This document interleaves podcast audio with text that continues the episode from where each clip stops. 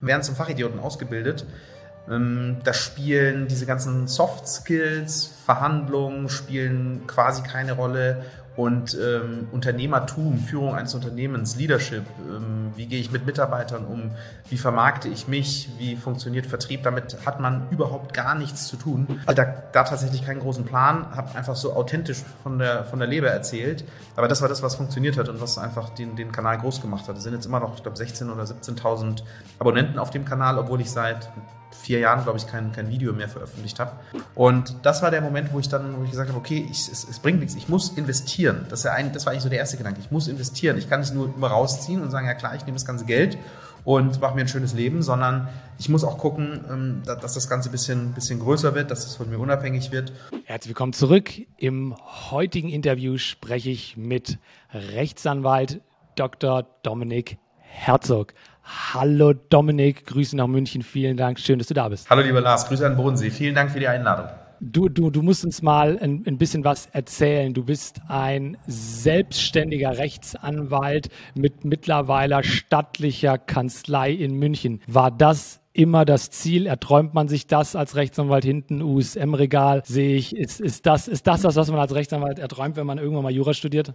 Ähm, in meinem Fall tatsächlich ja. In meinem Fall tatsächlich ja ich wollte immer mein eigenes Ding haben und deswegen habe ich bestimmte bin ich an bestimmten Weggabelungen anders abgebogen als viele andere, die mit mir, ähm, so die mich teilweise auf, auf dem Weg begleitet haben.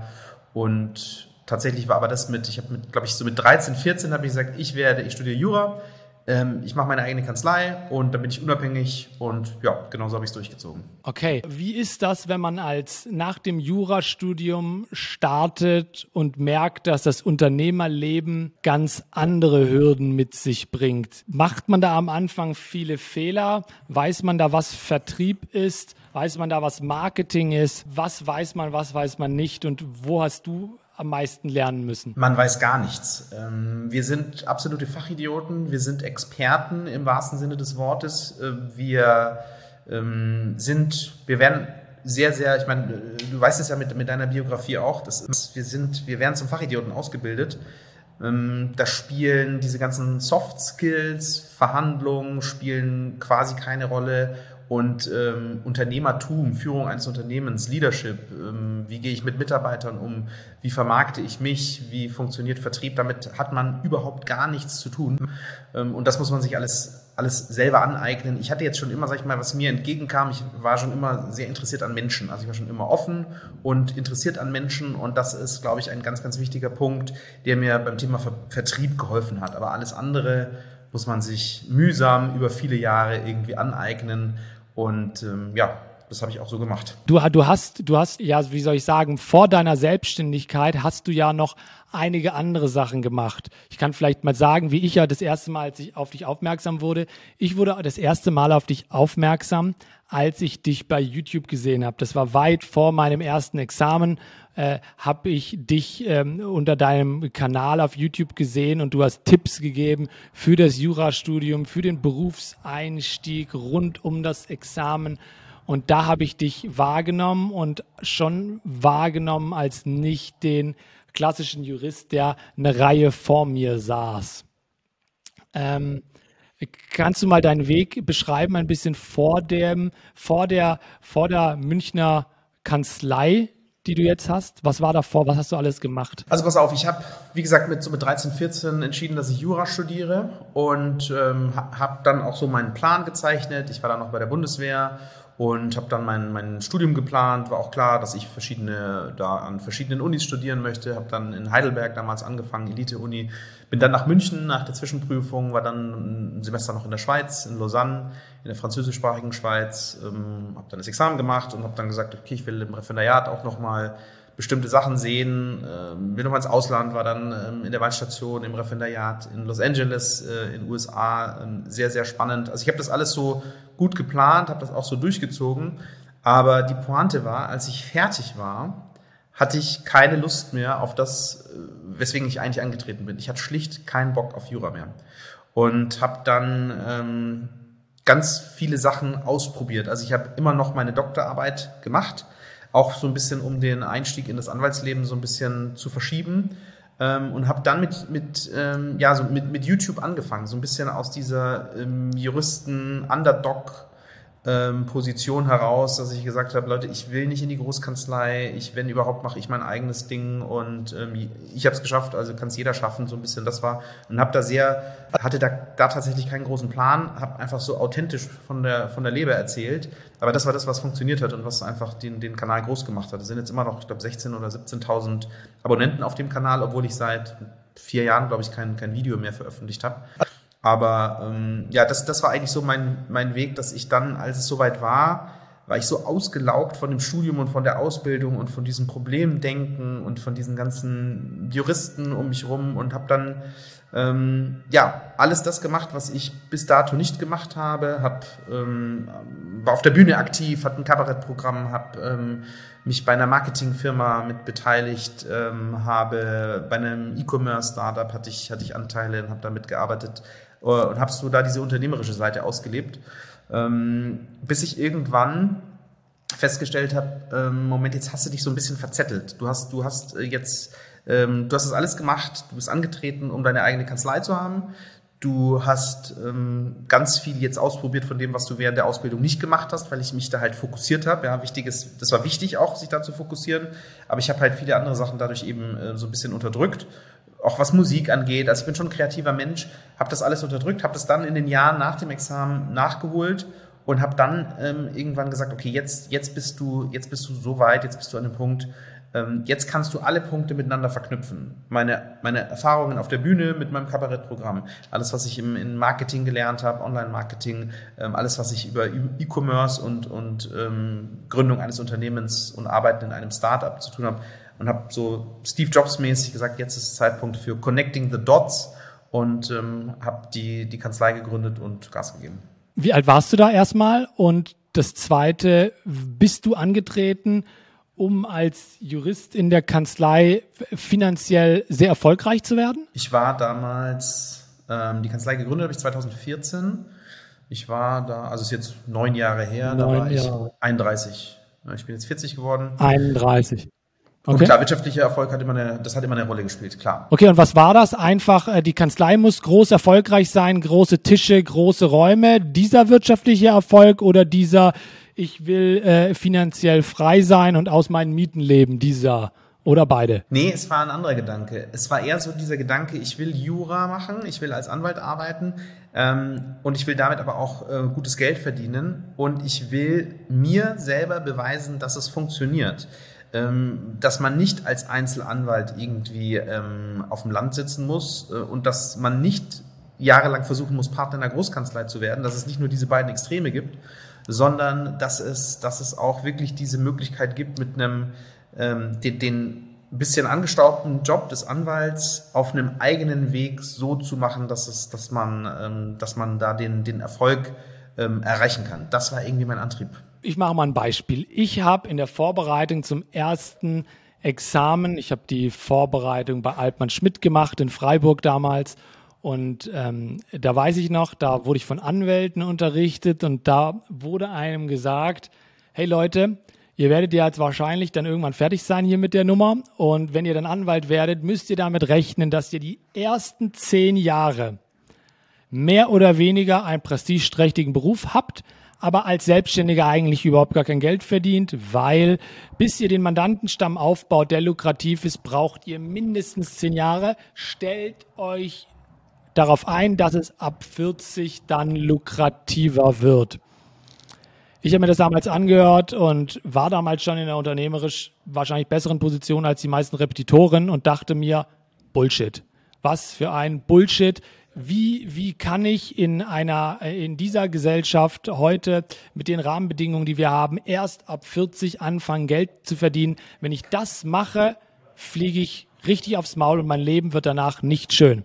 Jetzt, ähm, du bist ja jetzt in dem Alter, wo es jetzt losgehen müsste, nach deren Meinung. Hast du das auch so erlebt und, und ja, vielleicht den Weg mal, wie, wie war das? Hast du, ging, ging das gleich am Anfang gut? Hat er die Kasse geklingelt? Das ist eine sehr, sehr gute Frage, Lars. Ähm, aufs erste Hören würde ich sagen, kann, man so unterschreiben, weil ähm, der, der Unterschied ist, man kann, es gibt bestimmt einfachere Wege unternehmerisch, um schnell viel Geld verdienen, um schnell viel Geld zu verdienen. Ja, wenn ich mir angucke, dass mancher Online-Marketer ähm, eigentlich noch in der Schule ist oder gerade raus ist und äh, Preise abruft, ähm, wofür ich ziemlich, mich ziemlich lange habe ausbilden lassen und ziemlich viel, ziemlich viel investiert habe, dann denke ich mir manchmal, war das, war das der richtige Weg. Also wenn es ums schnelle Geld gegangen wäre, dann äh, hätte ich nicht diesen Weg einschlagen Nein. dürfen. Hm, tatsächlich ist es aber so, ja, da ist schon was dran. Also man, man, ähm, in meinem Fall war es so, ich bin gestartet und man ist, was so diese, die selbstständige Tätigkeit angeht, hat man sehr schnell ein gutes Auskommen, so würde ich sagen. Also es ist überhaupt kein Problem, okay. da auch auf, auf sechsstellige Umsätze zu kommen. Der Anwalt, der spezialisierte Anwalt hat seine Stundensätze und ähm, man, man ähm, braucht da, ähm, ja, man braucht ein Netzwerk, so funktioniert es am Anfang, aber wenn man dann eine Spezialisierung hat, und das war bei mir so ein bisschen der TV-Bereich ganz am Anfang, ähm, wo ich habe ich TV-Produktionsfirmen beraten und ähm, dann funktioniert das, dann funktioniert das eigentlich relativ schnell. Man hat ja kaum Kosten, ja. Wir haben uns äh, so am Anfang Kosten geteilt, du hast keine Mitarbeiter und ähm, Umsatz ist mehr oder weniger Gewinn. Der, der eigentliche Knackpunkt kommt dann, wenn man, wenn man sagt, okay, will ich jetzt einfach immer selber für alles verantwortlich sein? Oder muss ich halt so ein bisschen anfangen, mich vielleicht zu vergrößern mit Mitarbeitern und, so ein bisschen anfangen? Und das Thema Mitarbeiter, da kann man uns schon lange drüber unterhalten ähm, weil man natürlich da, ähm, das ist, ein, das ist eine, eine sehr lange Reise, die nicht nur viel Geld kostet, sondern auch wirklich, da muss man äh, schon eine klare Vorstellung haben, wie das Ganze abläuft. Ähm, aber ab dem Moment, als ich das so ein bisschen angefangen habe zu verstehen, dass es eigentlich nur über Mitarbeiter geht, wenn ich jetzt nicht bis zu meinem 82. Lebensjahr äh, da allein sitzen möchte. Und es gibt, es gibt ein Beispiel. Wir waren, ähm, als wir die Kanzlei gegründet hatten, ganz am Anfang hatten wir nur wirklich so einen ganz kleinen Schreibtisch gemietet und das nächste Büro war dann ein Büro, da war eine Rechtsanwaltskanzlei drin, die ist aber rausgegangen, weil die in andere Räume gegangen ist, sondern haben die ihre alten Räume untervermietet. Und da saß noch ein älterer Kollege drin, der war ohne Witz damals, ich glaube 79, 78, 79 und hat, der kam früher als wir und ist länger geblieben. Also der war morgens ab 7.30 Uhr war der im Büro und war abends bis 20, 20.30 Uhr im Büro. Der hat nur gearbeitet und ähm, da, da habe ich mir so ein bisschen gedacht, also das kann es nicht sein. Das ist nicht das, was ich machen will, sondern ich will mich schon ein bisschen, ein bisschen auf die Struktur konzentrieren und gucken, dass ich das so aufbaue, dass ich nicht bis zum 79. Lebensjahr jeden Tag in der Kanzlei sitze. Und wenn man mal im Urlaub ist und, und feststellt, ähm, das ist dem Mandanten relativ egal, ob du gerade im Urlaub bist oder nicht, dann kann das ziemlich anstrengend sein. Und das war der Moment, wo ich dann, wo ich gesagt habe, okay, ich, es, es, bringt nichts, ich muss investieren. Das, ja ein, das war eigentlich so der erste Gedanke. Ich muss investieren. Ich kann nicht nur immer rausziehen und sagen, ja klar, ich nehme das ganze Geld und mache mir ein schönes Leben, sondern ich muss auch gucken, ähm, dass das Ganze ein bisschen, bisschen größer wird, dass es von mir unabhängig wird. Und das war eigentlich so der Beginn. Da haben wir vielleicht 2018 etwa damit angefangen ähm, dass wir gesagt haben, also ich spreche jetzt wir, ich habe äh, mit verschiedenen Partnern zusammengearbeitet, ähm, aktuell und jetzt die äh, derzeitige und endgültige Konstellation, das sind zwei Partner. Ähm, da haben wir angefangen, die, ersten, die erste Mitarbeiterin einzustellen, also die erste Anwältin.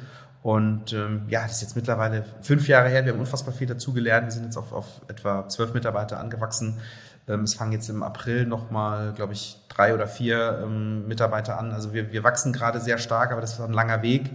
Ähm, aber jetzt würde ich sagen, bin ich eher so in diesem Denken, du musst ein größeres Rad fahren, kannst dich ein bisschen rausziehen und bist dadurch nicht mehr so ganz in der, in, der, in der Verantwortung, dass du für alles verantwortlich bist, aber kannst dadurch auch wirklich eine, etwas aufbauen, was, was über mich hinausgeht. Und das war eigentlich so die große Erkenntnis. Okay, Jetzt, wenn ich jetzt mal in andere Branchen schaue, dann, wenn man zum Beispiel im Marketing ähm, lukrativ sein will mit Mitarbeitern, muss man sehr gut in der Ausbildung sein. Warum? Weil dieser Beruf ist nicht erlernbar. Die universitären Studiengänge oder FH-Studiengänge, die es dazu gibt, die sind mehr oder weniger, haben nichts mit der Realität zu tun. Ähm, das ist bei allen Studiengängen wahrscheinlich so, die es so draußen gibt, aber äh, in allen anderen Studiengängen gibt es eine gewisse Berufspraxis. So auch bei den Juristen oder bei den äh, äh, Rechtsanwaltsfachangestellten zum Beispiel gibt es eine, eine Berufspraxis, sodass es doch eigentlich so sein muss, dass die Leute, die kommen, dann schon ihren Beruf können. Würdest du mir da recht geben? Ja, ja, grundsätzlich schon. Die können schon ihren Job. Ähm, die ähm, haben diese juristische Ausbildung. Das macht für uns auch, wir, sind in, wir sitzen in München, Universitätsstandort. Ähm, das heißt, es gibt hier, ähm, es gibt hier auf jeden Fall sehr, sehr viel äh, mehr Nachwuchs, als wenn wir jetzt auf dem Land sitzen würden oder in einer Nicht-Uni-Stadt. Mm, aber die müssen vielleicht das, was wir machen, nicht von der Pike auf neu lernen, weil sie mit vielen Prozessen, Inhalten und so weiter schon vertraut sind.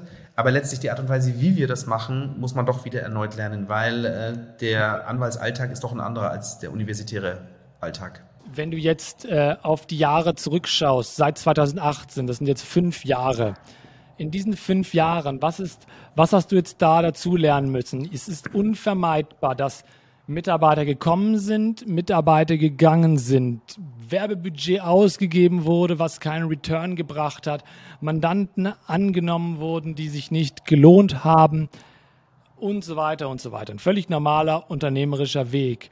Was würdest du sagen, waren die, äh, die, die Punkte, die du bis jetzt äh, bewältigt hast, die den größten Ausschlag gegeben haben für dich? Das wird subjektiv sein, ähm, weil du ja ein bestimmter Typ bist und schon gewisse Sachen mitgebracht hast. Aber was waren die Punkte?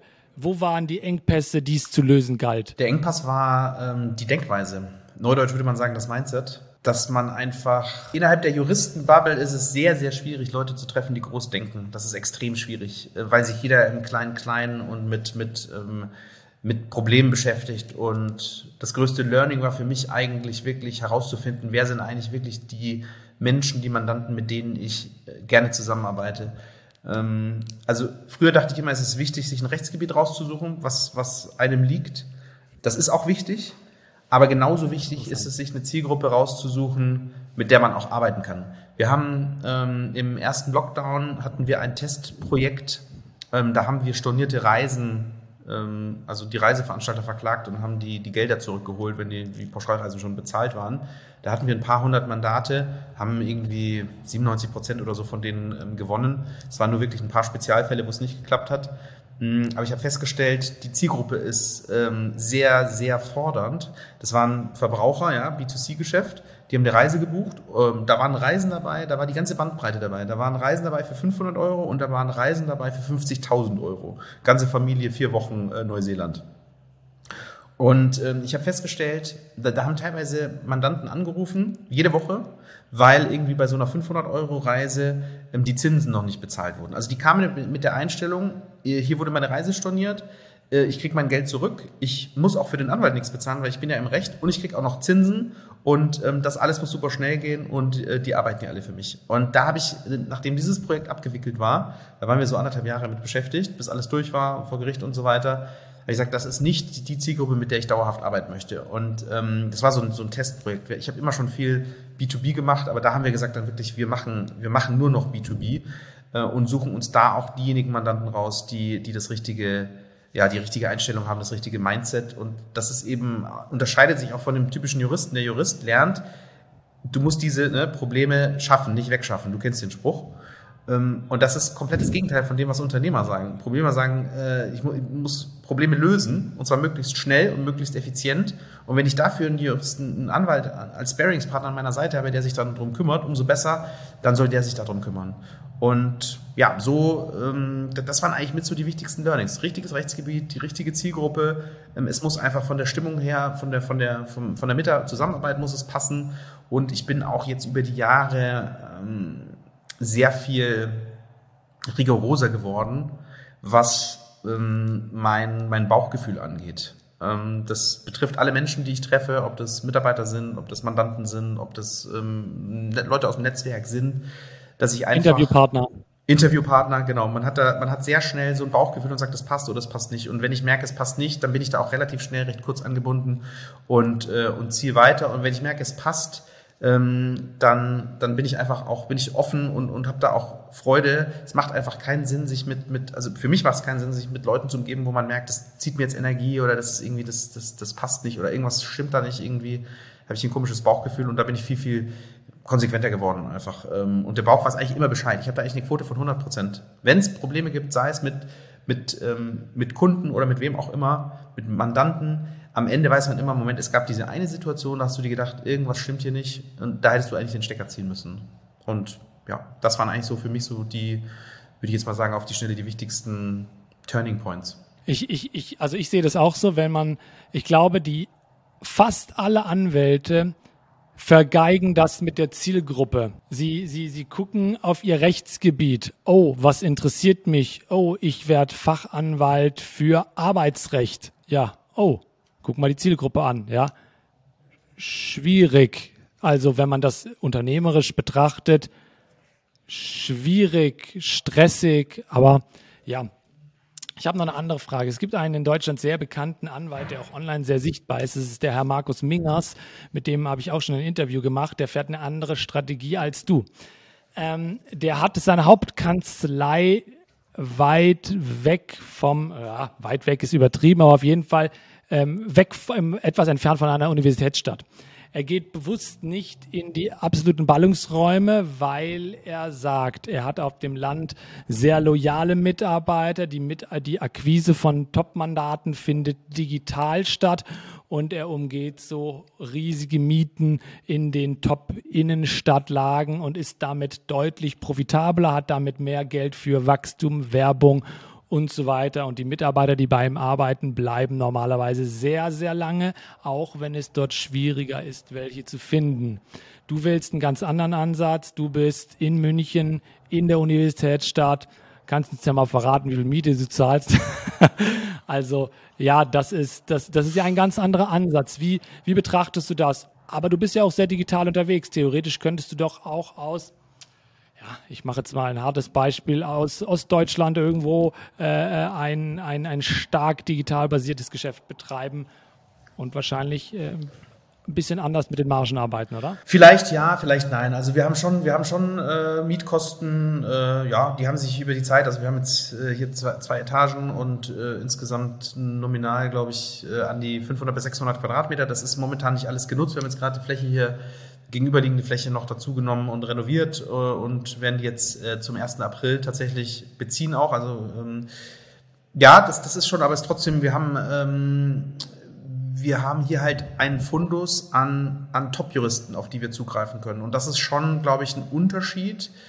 Dadurch, dass wir unser Business ist jetzt anders als das Business von, von dem Kollegen Mingas, ähm, das ich so, sag ich mal, aus, aus Social Media und so weiter kenne äh, wenn man jetzt irgendwie Massenverbrauchergeschäft, ähm, wenn man das, wenn man das hernimmt, ähm, das ist wahrscheinlich mm, deutlich besser noch ähm, systematisierbar. Ich sage gleich, was der Nachteil ist, aber der Vorteil ist bestimmt, ist es ähm, deutlich besser systematisierbar als das, was wir machen, weil einfach die kann man sehr schön im Entscheidungsbaum aufmalen und weiß eigentlich ziemlich genau, was da passiert. Natürlich muss man da auch seine Erfahrungen machen und fällt auch mal auf die Nase vor dem einen oder anderen Gericht, aber am Ende ist das alles sehr gut systematisierbar und man braucht nicht für jeden Schritt einen Juristen. In unserem Geschäft, wir arbeiten dauerhaft mit Unternehmen zusammen. Wir haben dafür ein, ähm, ja, wir sind die, die erste Kanzlei, die, glaube ich, wirklich ein, ein valides Abo-Modell für Unternehmen entwickelt hat die digitale Rechtsabteilung. Das heißt, wir sind für unsere Mandanten dauerhafte Ansprechpartner und, und Sparingspartner. Wir sind schnell erreichbar über digitale Wege und können lösungsorientiert arbeiten. Und die Mandanten müssen sich nicht den Kopf zerbrechen, ob sie jetzt irgendwelche horrenden Stundensätze von 300, 400, 500 Euro bezahlen müssen und am Ende sich das vielleicht gar nicht lohnt, sondern wir gehen sehr wirtschaftlich ran. Ähm, wir haben dadurch den Vorteil, wir arbeiten mit wenig Mandanten zusammen, mit denen aber sehr lang und sehr intensiv und auch so, dass äh, wir sind im Bereich unterwegs, Wachstumsunternehmen, das ist einfach, davon gibt es jetzt zwar nicht so, es nicht, gibt es nicht wie Sand am Meer, aber die, die dabei sind, äh, sind für uns einfach der, der, der Perfect Match und denen können wir perfekt weiterhelfen. Die sind froh, dass es uns gibt. Ähm, wohingegen bei einem Verbraucher, das ist die Klage, klar, die hat einen bestimmten Gegenstandswert und äh, mhm. hat auch ähm, dann schönes Anwaltshonorar, aber dieser Mandant kommt nie wieder jetzt das eine besser ist oder das andere. Ich habe mich für, ich, ich wollte immer was, ich war nie ein Freund von so von diesen One-Offs, von diesen Sachen, ich habe jetzt einmal gut abgecasht und dann ist vorbei, sondern ich wollte schon immer was Nachhaltiges aufbauen, wo ich sage, ich kann, wir können wirklich nachhaltig wachsen und wir wachsen und werden immer größer und der Schneeball wird immer größer. Und ich muss mich nicht fragen, was ist, wenn das Diesel-Thema irgendwann durch ist? Muss ich dann irgendwie von meinen 100 Leuten 80 wieder rausschmeißen, sondern kann ich da wirklich, kann ich Wert kreieren, Wert schöpfen und das dauerhaft? Und sind einfach wahrscheinlich zwei verschiedene Philosophien. Ähm, aber unsere Philosophie passt hierher viel besser. Wir haben wir die Möglichkeit und den Zugriff auf Top-Talente, die uns unterstützen, die auch ähm, nicht nur gucken im Entscheidungsbaum, wo sind wir gerade, sondern die auch wirklich eigene Entscheidungen treffen können. Dazu erzielen wir die auch. Und ähm, wir haben auch äh, dadurch, sag ich mal, beim Nachwuchs einen guten Stand, weil wir wahrscheinlich die einzige Kanzlei sind, die an Tag eins die Mitarbeiter auf die Mandanten loslässt. Das, wo du sonst versteckt wirst im Keller ähm, und jahrelang davon abgehalten wirst, bitte niemals den Mandanten anrufen, geschweige denn dem eine E-Mail schicken, weil vielleicht nimmst du den ja mit. Da sind wir, da sind wir recht entspannt. Wir haben nicht zwei große, sondern wir haben einfach ähm, eine große Anzahl von, ähm, wie gesagt, Mandanten, die sehr gleichförmig sind und wir sind nicht von einem Einzelnen abhängig. Wenn einer geht, kommen zwei neue dazu, aber es ist jetzt nicht so, der nimmt nicht 20 Prozent des Umsatzes mit, auch nicht 10 Prozent. Und dadurch sind wir relativ, ähm, relativ autark und können einfach auch, ähm, ja, können, können schnell reagieren. Es hängt nicht alles an mir. Ähm, aber dafür brauchen wir aber auch Kolleginnen und Kollegen, die auch ähm, bereit sind, sich da, sich reinzufuchsen äh, und die auch Lust haben, Verantwortung zu übernehmen. Und die finden wir hier in der Unistadt einfach besser als auf dem Land. Verrat uns mal, wie dein Alltag aussieht. Wie viel Prozent arbeitest du unternehmerisch? Wie viel Prozent arbeitest du juristisch? Du bist Rechtsanwalt, aber du bist auch äh, Inhaber der Kanzlei. Wie ist das aufgeteilt? Würde mich interessieren. Aktuell 50-50, Tendenz sinkend, was die juristischen Tätigkeiten angeht. Also es ist schon noch so, dass ich in, ähm, in vielen Sachen involviert bin. Auch gerade bei, ähm, bei wichtigen Mandanten bin ich, bin ich äh, da immer noch im, im Loop mit drin. Versuche aber, das jetzt sukzessive so aufzubauen, dass ich ähm, mich immer mehr rausziehe, mich auf die strategischen Themen konzentrieren kann, weil es sind einfach viele Themen, die dazukommen. Ja. Recruiting, das hört sich jetzt so leicht an. Wir sitzen am Universitätsstandort und ähm, da kommen Menschen klar. Ich habe noch gewisse Präsenz aus meiner, aus meiner YouTube-Zeit. Ähm, da kennen mich viele Studenten. Ähm, und ich kriege auch heute noch irgendwie Nachrichten von, von Leuten, die sagen, hey, dank dir habe ich das angefangen und jetzt bin ich fertig geworden, habe hier ein Prädikatsexamen geschrieben und fange jetzt an bei, beim Gericht. Sowas freut einen natürlich. Mm, aber man muss trotzdem, man muss trotzdem buhlen. Ja, es ist ein Arbeitnehmermarkt im juristischen Bereich. Die Konkurrenz schläft nicht und ähm, das ist, da muss man, da muss man schon viel tun und auch diese, diese fürs Recruiting, da geht aktuell sehr viel Zeit drauf, weil ich da auch ein Gespür dafür haben möchte, wirklich die richtigen Kolleginnen und Kollegen hier anzuziehen, weil es muss einfach auch als Team gut zusammenpassen und das wird, das wird eine Herausforderung. Aber ich habe da, ähm, ich habe da mal einen Podcast gehört mit dem Gründer von Personio, der ähm, mittlerweile Unicorn, was weiß ich, Riesenunternehmen, ähm, der auch gesagt hat, er hat bis, bis, bis vor gar nicht allzu langer Zeit alle Personalentscheidungen mitgetroffen war, und es hat sich auch bewahrheitet, dass das der richtige Weg war, weil dieses Picking Right halt eine extrem wichtige Rolle spielt. Ähm, man kann es natürlich in Teilen delegieren, aber die Entscheidung musst, musst du selber treffen und sagen, ist das jemand, den ich bei mir im Team haben möchte ähm, oder ähm, passt ja passt ja nicht dazu. Also ich denke, was gibt man als letztes ab im Unternehmen? Was gibt man nie ab? Steuern, was gibt man als letztes ab, äh, weiß ich nicht, Personalverantwortung, äh, Vertrieb oder Marketing, das gibt man immer als letztes ab, äh, würde ich sagen. Ja. ja. Wenn du, wenn du, wenn du jetzt mal zurückschaust, du hast als angestellter Anwalt gearbeitet, du hast ähm, diese YouTube-Geschichte gemacht. Ich würde mich ja sogar fragen, ob ich nicht jetzt an deiner Stelle heute mehr YouTube-Videos machen würde, wenn du im Recruiting weiter vorwärts kommen willst, weil ich, ich, ich weiß es aus eigener Erfahrung, ich habe dich geguckt, also äh, fun funktioniert ja schon auf jeden Fall. Ähm, aber du, du guckst zurück, du hast Sachen auf der Bühne gemacht, du hast ja auch viele Sachen gemacht, die jetzt der klassische Jurist gar nicht mehr unbedingt machen würde. Was, was waren die Erfahrungen, die dir am meisten weitergeholfen haben? Ich, kann, ich kann mir schon vorstellen, das Thema YouTube, das Thema Bühne, das Thema Öffentlichkeit hat dir schon grundsätzlich sehr weitergeholfen. Auch bei der Mandantenakquise, bei der Personalakquise, weil du bist ja, du, du qualifizierst dich ja schon dadurch auch als Experte für die Themen, die du heute machst, oder? Ja, definitiv. Also alles hat mir was gebracht. Auf der Bühne habe ich gelernt, dass ich habe heute, ich halte immer mal wieder Vorträge. Ich war ähm, vor kurzem habe ich einen Vortrag im Ausland gehalten vor 150 Leuten. Ich habe ähm, bei einer großen Veranstaltung mit 800 Leuten einen Vortrag gehalten. Ähm, und ich habe in meiner Kabarettzeit, ja, ich war gar nicht so unerfolgreich. Ich bin beim Quatsch Comedy Club bin ich aufgetreten. Ich war für einen Kabarettpreis nominiert, immerhin, habe den zwar nicht gewonnen, aber äh, immerhin, immerhin nominiert. Das können auch jetzt nicht so viele von sich behaupten. Ähm, ich habe beim Fernsehen. Nicht so viele ähm, Juristen vor allem. Ja, genau das. und ich habe da einfach, ähm, ich habe da gelernt, dass dieses, dieses, dieses Abliefern, ähm, wenn das Licht angeht, dass, dass es da keine ähm, da gibt es keinen Shortcut und da gibt es auch keine, keine Ausrede und keine Alternative, sondern wenn das Licht angeht, musst du abliefern. Egal, ob du die Nacht vorher nicht geschlafen hast, egal, ob du Husten hast, egal, ob du müde bist, egal, ob du nicht so gut drauf bist. Ähm, ich habe ich hab bei dem Neujahrsempfang der Stadt Karlsruhe durfte ich, äh, durfte ich auftreten und danach auch bei einem, dann bei einem ähm, Festakt äh, im Rahmen des, des äh, Geburtstages des Grundgesetzes äh, und habe da äh, hoch, also die höchstrangigen Richter, die man in Deutschland treffen kann, die habe ich getroffen, vom Bundesverfassungsgericht, vom Bundesgerichtshof. Also ich habe da viele Begegnungen gehabt, die ich ohne diese Sache nicht gehabt hätte, aber vor allem habe ich äh, gelernt, so, du kannst mich auf eine Bühne stellen und ich werde da immer irgendwie, ich werde da immer performen, weil ich nach, nach äh, keine Ahnung, 150, 200 Auftritten ähm, habe ich einfach gelernt, so du musst einfach dein Ding machen und äh, du, du fängst die Leute dann schon ein. Du darfst nicht eingeschüchtert sein von der Situation. Und ähm, klar, von YouTube ähm, habe ich, hab ich auch gelernt, so, das war auch einfach sprechen, sprechen vor der Kamera sei authentisch. Wenn du dir was ausdenkst, wird es nicht funktionieren. Du musst authentisch sein, du musst, du musst ehrlich sein und du musst ähm, du musst einfach ähm, glaubwürdig sein und glaubhaft und dann, und dann funktioniert das auch. Also es waren so, ich habe aus allen Bereichen einfach so das, das Beste mitgenommen und möchte da im Nachhinein auch auf nichts verzichten, auch wenn es sich eine Zeit lang rückblickend betrachtet, so ein bisschen vielleicht, ähm, ja, so, es waren halt viele Baustellen.